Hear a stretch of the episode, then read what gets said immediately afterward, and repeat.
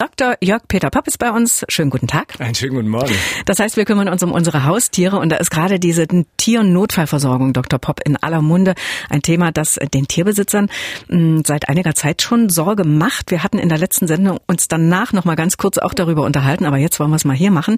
Trotz steigender Haustierzahlen, ich habe mal nachgesehen, im letzten Jahr waren es fast 35 Millionen mhm. äh, Tiere, also Haustiere, kann die Notfallversorgung vielerorts nicht mehr gedeckt werden. Das heißt, wenn Hund, Katze oder oder Meerschweinchen am Wochenende irgendwie äh, ernsthaft krank werden, mm, dann gibt es keine Chance auf einen Tierarzt. Oder wie muss man sich das vorstellen?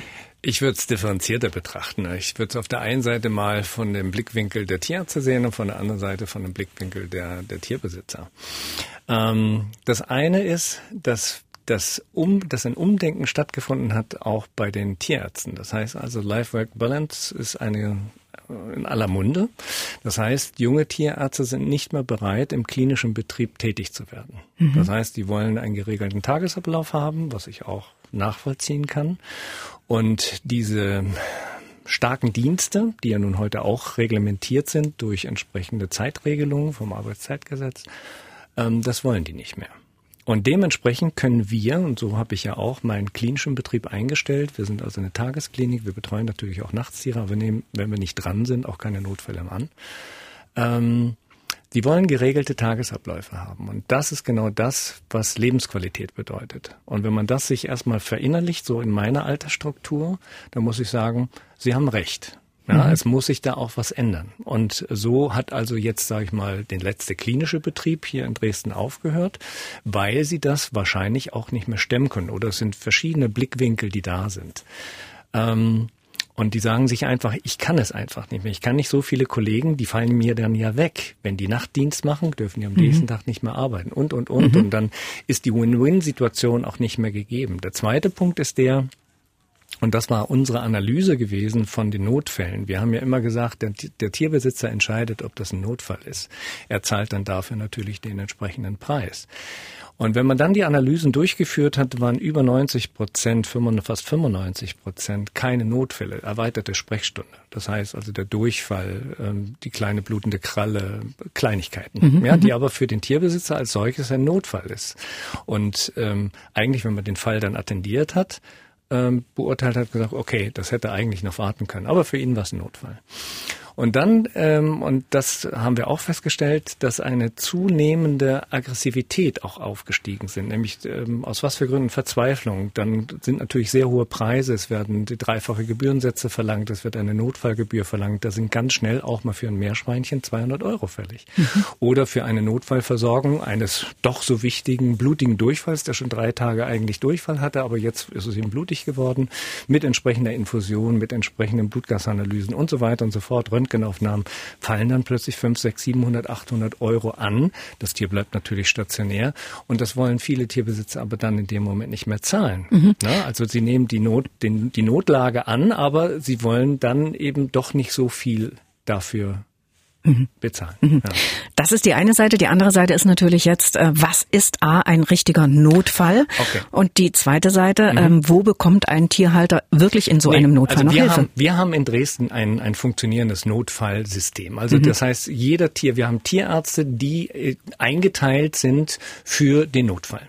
Das Problem ist aber, dass die einzelnen Tierärzte nicht überall die fachliche Qualifikation haben, um einen Notfall, beispielsweise eine Magendrehung oder einen plötzlicher Milzriss oder ein, äh, eine, einen, eine Herzinsuffizienz, die nun dekompensiert ist, die also mhm. sofortige Hilfe eigentlich bedarf. Sie haben nicht die fachliche Kompetenz. Und da müssen Sie den Patienten in dem Moment überweisen können. Und das ist natürlich klar, wenn ich als Tierarzt den Notfall nicht managen kann, weil ich es nicht gelernt habe, mit diesem Fall umzugehen, habe keinen Ultraschall vielleicht oder habe auch sogar kein Röntgen. Also ich sage einfach mal eine einfach ausgestattete Praxis. Dann muss ich den überweisen und in dem Moment gibt es keine Stelle mehr hier in Dresden. Dann muss das eben nach Leipzig zur Universitätsklinik oder nach wo auch immer. Also mhm. eine Klinik, die noch funktioniert, Potsdam. Oder in Leipzig gibt es ja noch eine Privatklinik, die noch aktiv ist. Da müssen sie dann hinüberwiesen werden. Das ist dann eine Stunde Fahrzeit. Das geht noch. Mhm. Ja, viele, die aus dem ländlichen Betrieb hier nach Dresden gekommen sind, bei mir sind die auch aus Zittau gekommen und wo auch immer aus Brandenburg.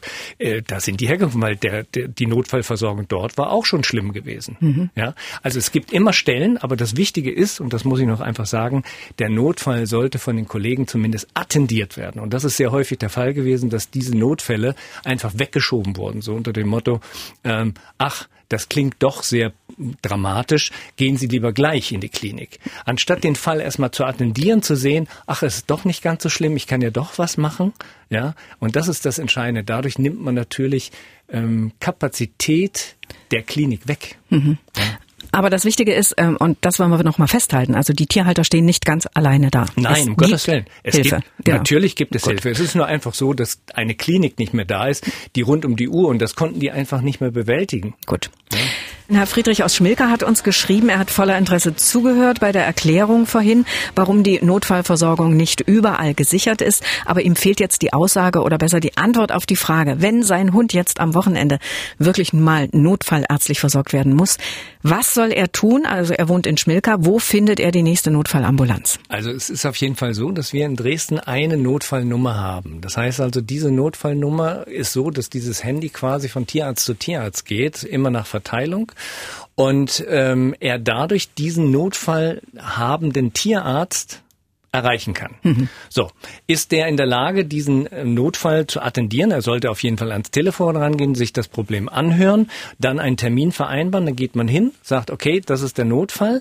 Kann er den lösen? Wunderbar. Ist es so, dass er mehr Intervention bedarf, dieser Patient, dann muss er natürlich weitergeschickt werden. Und das ist im Moment, sage ich mal, so geregelt, dass wir keine Anlaufstelle haben, außer Leipzig. Mhm. Leipzig Universitätsklinik oder letztendlich die Klinik in Leipzig, die Privatklinik. Okay. Ja?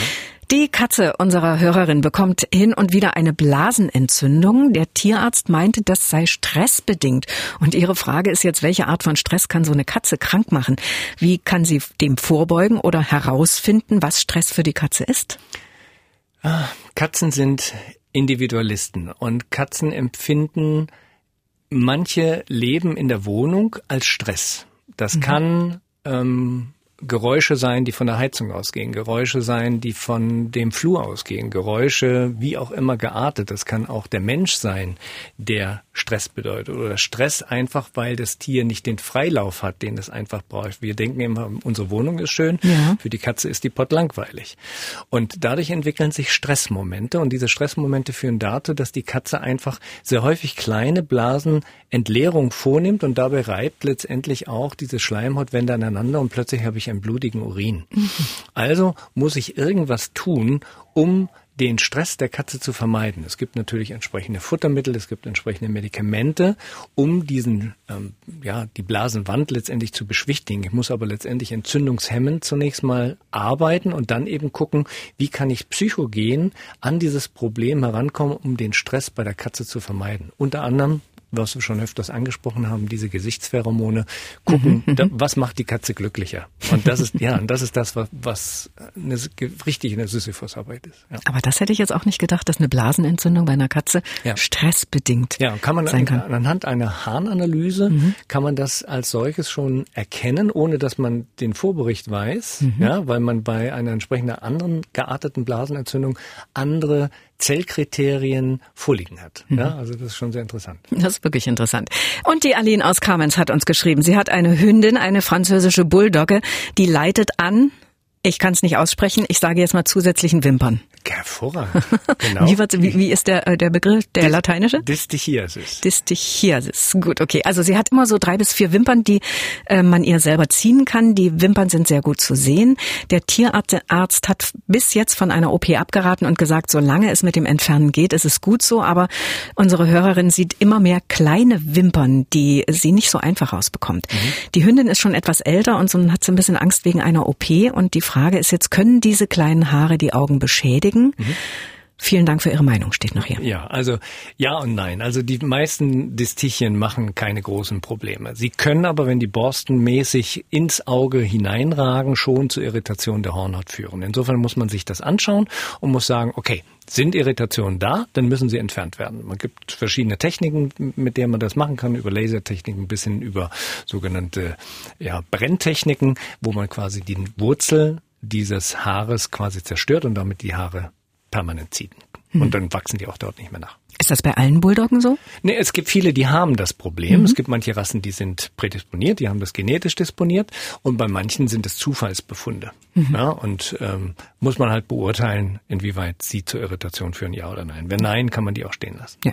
Katrin hat geschrieben, sie hat eine Katze, die ist 14 Wochen alt und die frisst kein Katzenfutter. Was soll sie machen? Okay, es gibt tausend verschiedene Futtermittel. Bitte versuchen Sie alle tausend durch und irgendein Futtermittel wird der Katze schon schmecken. Sie können natürlich auch selber kochen, ohne Frage. Ne? Das ist ein bisschen aufwendiger, aber geht auch. Oder meine Katze frisst auch mal Hundefutter. Also insofern ist zwar nicht das Ideale, weil die Zusammensetzung eines Katzenfutters anders ist als ja. beim Mund. Also man kann auch mal was anderes ausprobieren. Alles klar. So, hier haben wir der Tom, den Thomas aus Werdau. Der hat geschrieben, dass er im Herbst nach Nordmazedonien fährt und bei der Einreise wird eine Tollwut-Antikörperbestimmung gefordert. Seine Frage, kann man das schon in Deutschland machen lassen? Ja, natürlich, selbstverständlich. Einfach zum Tierarzt gehen, der hat vielleicht Kontakt zu Gießen. Gießen macht diese äh, Tollwut-Titer-Untersuchung und da kriegt man ein Ergebnis, äh, das ist dann zertifiziert, so und so viel äh, Units sind dann eben drin oder auch nicht drin und da muss man einen bestimmten Titer muss man erreichen. Ja, wenn das nicht der Fall ist, kann der Hund nicht mit oder man muss eben sagen, ich muss ihn impfen mhm. und kann dann aber erst nach einer Zeit X, jetzt sage ich mal mindestens vier Wochen danach, kann ich erst wieder eine Titerbestimmung machen. Also insofern bitte kümmern sich rechtzeitig, sonst kann der Hund nicht mitkommen. Gut. Karin aus Oschatz hat geschrieben, sie ist mit ihrem Hund, das ist ein Norfolk Terrier, viel mit dem Rad unterwegs, da sitzt er dann vorne im Korb und ihre Frage ist, benötigen Hunde einen Sonnenschutz für die Augen? Also nicht unbedingt. Es gibt manche Augenerkrankungen, die bedingen, dass man dort einen Sonnenschutz aufsetzt, sprich eine Sonnenbrille, die werden auch entsprechend angepasst. Ein Hund, der vorne drauf sitzt, viele haben jetzt E-Bikes, fahren ein bisschen schneller als normal, also 20, 25 Stundenkilometer. Und das ist eher der Gegenwind, ja, also mhm, mhm, die äh, Sache, die vielleicht zu einer Binderhautirritation führen kann. Mhm. Fragen rund um unsere Haustiere beantwortet Dr. Pop jeden zweiten Mittwoch hier bei uns beim Sachsenradio. Und da habe ich jetzt hier zwei unterschiedliche Fragen zu einem Thema, nämlich zu Arthrose. Damit kämpft der elfjährige Labrador von Helmut und Anja. Er bekommt Tabletten, hinkt vorne rechts, knickt immer mit dem Fuß ein.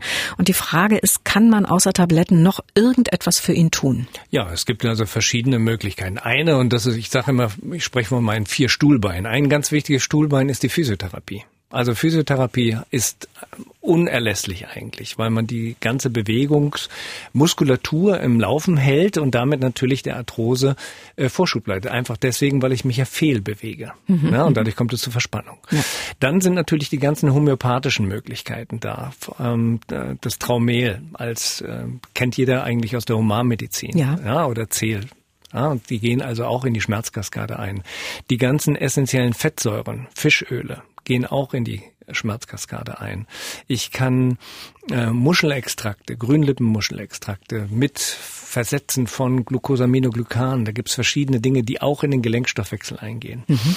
Dann gibt es verschiedene Medikamente, die mittlerweile gespritzt werden kann. Ja, das Präparat nennt sich Librela geht ganz hervorragend in die Schmerzkaskade ein, weil sie an einem ganz speziellen Nerve Growth Faktor ansetzt und damit letztendlich den Schmerz reduziert. Mhm. Wie oft Mo muss man spritzen? Alle vier Wochen. Mhm. Ne? Monoklonale Antikörper ist eine neue Entwicklung, ganz hervorragend. Funktioniert bei der Katze auch übrigens sehr gut. Mhm.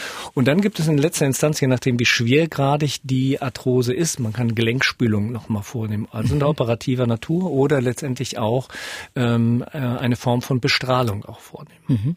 Peter Gründel aus Borna hat auch einen Labrador, der ist 14 Jahre mit Arthrose, der sich nur noch ganz langsam bewegt. Fürs Gassi gehen schreibt er, brauchen wir immer länger, aber er muss sich doch bewegen. Wie kann ich ihn animieren und welche Bewegungen sind gut für ihn und welche nicht? Ja, aber stellen Sie sich einfach mal vor, wenn ein Hund Schmerzen hat, dann wollen sie sich nicht bewegen. Das ist doch bei uns Menschen genauso. Sie müssen die Schmerzen wegnehmen. Mhm. Und darauf kommt es letztendlich an. Deswegen probieren Sie hier auf jeden Fall vielleicht in der ersten Instanz mal richtige Schmerzmittel zu geben. Vielleicht auch Schmerzmittelkombinationen. Gibt es verschiedene Ansätze. Und natürlich auch dieses Librela und dann die Physiotherapie. Also man muss schon etwas tun. Mhm. Es ist nur zu klagen und zu sagen, ja, der Hund will sich nicht bewegen. Ich muss auch was machen und ich muss das investieren. Mhm. Vielleicht noch mal ganz kurz. Arthrose war diese Verschleißerscheinung in den Gelenken. Und was ist Arthritis? Das, das, das ist die, die Entzündung. Entzündung. Das war die Entzündung. Entzündung. Mhm. Genau. genau. Das war das noch. Aber die können beide in Kombination auch auftreten. Mhm. Hier hat eine Hörerin äh, zwei Kanarienvögel bekommen vor ein paar Tagen, einen männlich, einen weiblich, und sie schreibt, ist das normal, dass der männliche Kanarienvogel immer noch nicht singt, sondern nur manchmal so komische Geräusche macht? Und wenn ja, wie lange kann es dauern, bis er singt? Ja, gute Frage. Also da bin ich im Moment auch überfragt, um da eine klare Antwort zu geben. Sie hat das die Tiere erst vor ein paar Tagen bekommen. Mhm. Ich denke, ähm, zwitschern Sie was vor und dann hoffe ich, dass der, der männliche Part anfängt zu singen. Und die letzte Frage, wie viele Kilometer sollte man durchschnittlich an einem Tag mit einem Hund spazieren gehen? Der Mischling unseres Hörers äh, ist jetzt ein halbes Jahr alt und laut seiner Tracking-App geht er rund fünf bis sechs Kilometer am Tag spazieren. Mhm. Ist das zu viel für den Kleinen? Nein, also man muss sich ja mit seinem Tier beschäftigen und da sage ich mir, je frühzeitiger auch ein junges Tier, was zwar auch noch in der Wachstumsphase ist, an Bewegung gewöhnt wird, desto einfacher ist es auch später hinaus mit mit dem Hund rauszugehen. Also ich sage immer, je nachdem, wenn man ein, noch ein junger Mensch ist, hat man so eine Laufgeschwindigkeit auf ebener Strecke zwischen vier und fünf Stundenkilometer. Sprich mhm. also vier, fünf Kilometer ist überhaupt kein Problem, äh, dieses Tier, sage ich mal, regelmäßig an einen normalen Bewegungsrhythmus anzugewöhnen. Ich würde es jetzt zu früh halten, das Tier ans Fahrrad mit hinanzunehmen. Ja. ja also insofern ähm, ist das für Sie auch gut und mhm. für den Hund gut. Und das war's für heute in 14 Tagen, Dr. Popp. Da gibt's die nächste Möglichkeit, sich Tipps zu holen von Ihnen. Bis dahin eine schöne Zeit. Sehr gerne. Radio im Internet. Sie können aber auch das Original hören. MDR Sachsen.